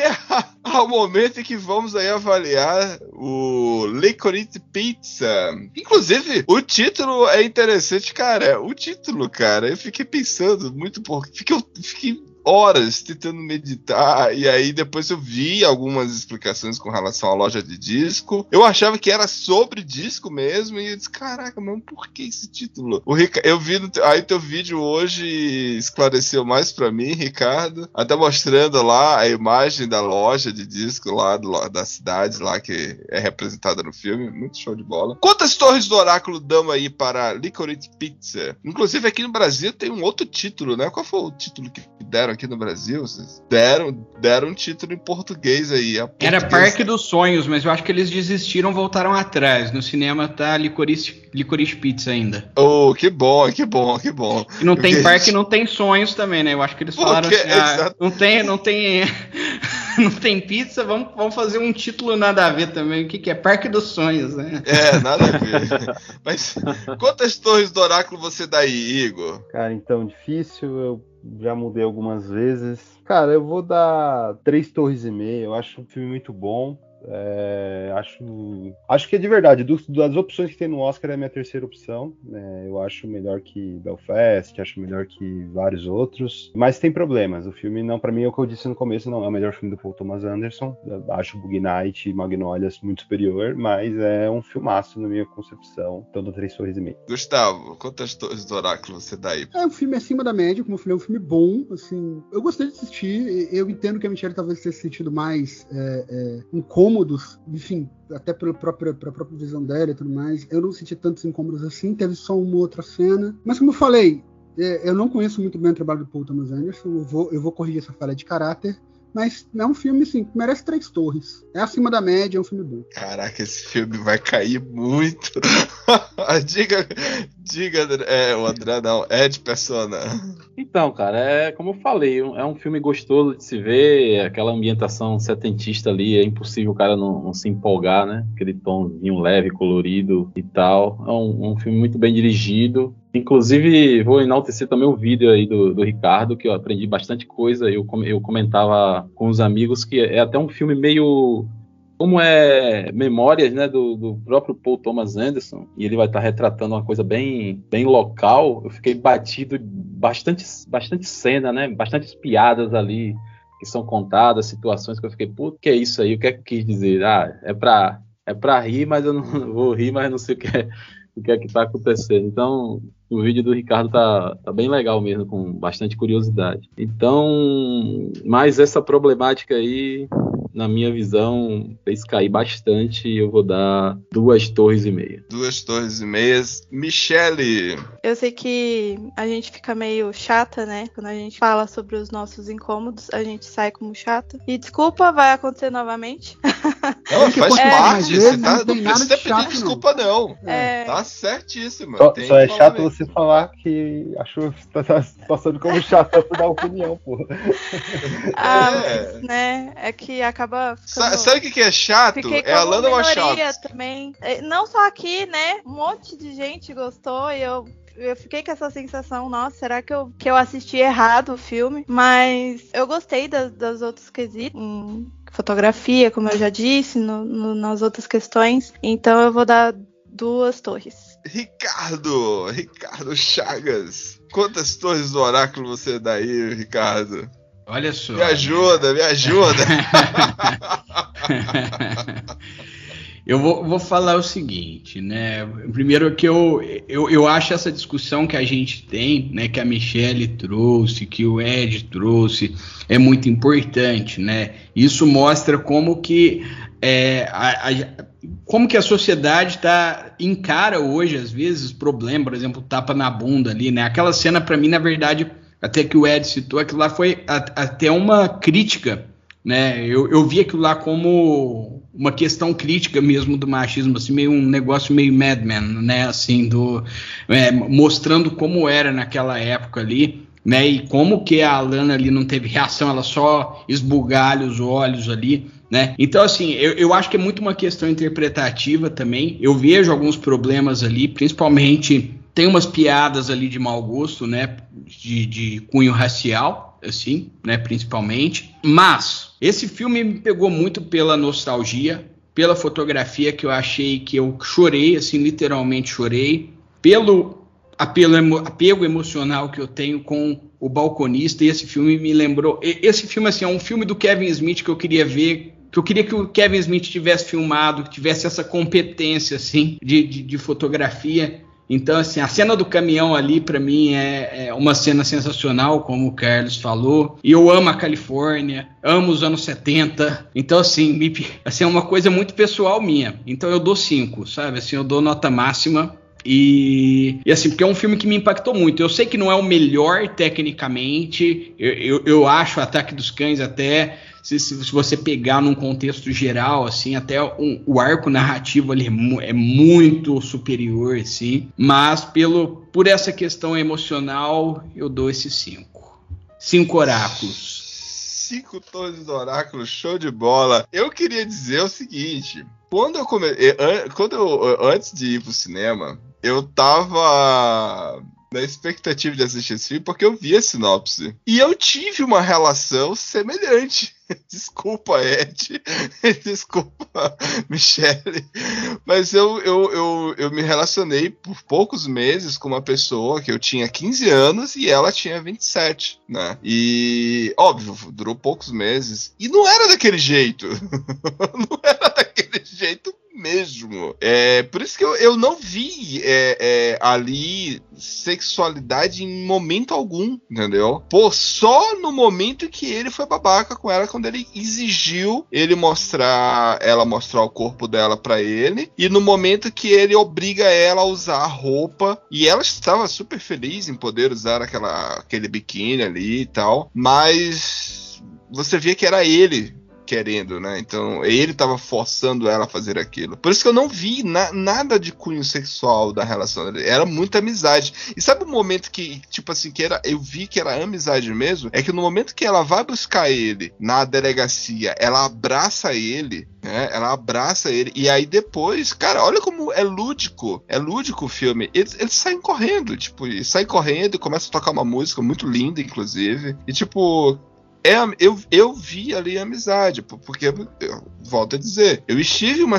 uma situação parecida e, aqui, e não era daquele jeito, entende? Por isso que eu não, não conseguia ver. Agora sim, é ver, respeito e compreendo o incômodo da, da Michelle e do, do Persona. E que realmente faz faz todo sentido quando a gente olha com essa perspectiva. É problemático, é problemático. A única cena que eu fiquei chateado foi porque eu já não gostava, não tava gostando do menino, foi quando ele foi atender, ah, quando ele foi atendido pela a moça lá do colchão. Ali, putz, grelha, não tinha necessidade disso, mano. O tempo todo eu tava, se eu não me engano, o nome dela é Daisy, ou é Daisy ou é Danielle, alguma coisa assim. Porque eu lembro do nome dela, foi marcante o nome dela para mim. Eu fiquei, caraca, mano. Eu achei inclusive que ela iria aparecer em outro momento do filme. Não, foi usada ali só para apelo sexual, entendeu? Então, é, é chateado. É, é, é, eu entendo esse incômodo. Então, assim, eu dou para o filme quatro torres e meias pela música. Tem David Bowie, Nina Simone. Cara, tem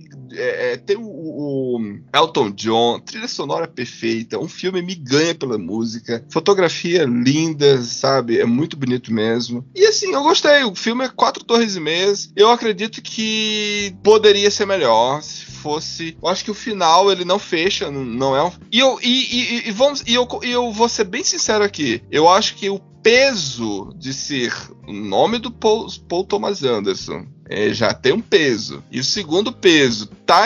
Aí, ah, tá, o Oscar indica. Aí você vai assistir, meu Deus do céu. E aí isso incomoda muito, porque não era o filme para estar na lista. Talvez não era para estar ali na lista do Oscar. E Gustavo, Noite em Sorro tinha que estar aqui no lugar desse filme aí. Eu botaria, eu botaria. Porque Noite, eu fui assistir Noite em Sorro depois, né? Depois. E realmente você tem razão. é, é, é, o, o Licorice Pizza eu amei, gostei, mas tem essas ressalvas aí, muito bem destacadas pela Michelle. Então, com isso, o filme fica com quantas torres do Oráculo, Igor? Ficou com 5. O Thomas Anderson ficou com 5. Cadê? 3.4. eu, eu quase caio da torre. Ficou 3.4. Quanto? 3.4.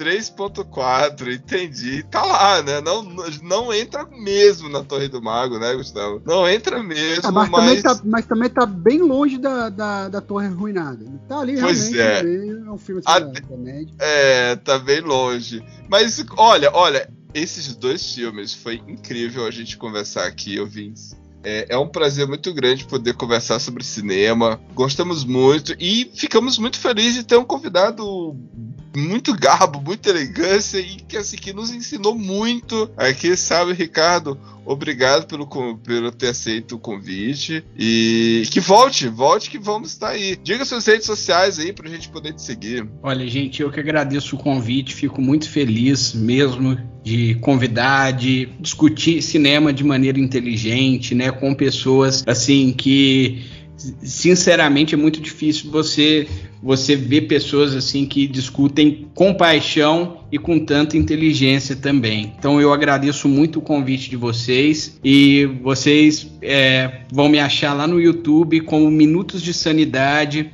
No Instagram também Minutos de Sanidade. E eu, assim, podem me chamar outras vezes que eu retorno, a gente conversa e eu adoro.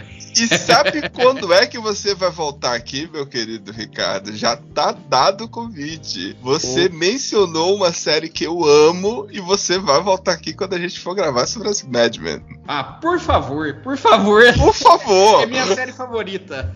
Cara, eu, eu- eu- tá quase se tornando a minha favorita também. Eu já tô vendo pela terceira vez e, e assim, eu tô assistindo episódios aleatórios, sabe? Cara, cada Sim. episódio é um filme separado, mano. Cada é um, é um filme, tipo, você não precisa assistir a, tipo, seguindo a sequência. Você pode pegar, eu vou assistir esse episódio aqui do- da, da sexta temporada. E, cara, é genial. Vamos conversar sobre Mad Men. Eu queria muito agradecer ao Ricardo. Eu acompanho o seu trabalho faz um tempo e eu admiro muito. E eu fiquei muito feliz. Eu, eu realmente vibrei que você topou, aceitou o convite. E então fica aqui o meu muito obrigada. Aí eu que agradeço, fico muito honrado, muito feliz assim de saber que é, é, pessoas que eu também admiro estão me admirando e vice-versa. E eu, eu- eu- é muito bom saber disso, viu? Que legal, que legal. Então é isso, meus queridos ouvintes. Esse aqui foi mais um episódio do Oráculo Podcast. Siga a gente nas redes sociais. Siga, siga lá, ó. Temos aí, vamos fazer uma lista aí. Siga lá o Minutos de Sanidade. Siga lá também nossas páginas no Instagram, do Oráculo Podcast e no Facebook. Também lá, Cine Clube 80.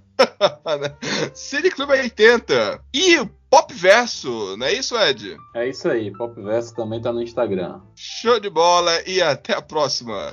Our love is alive,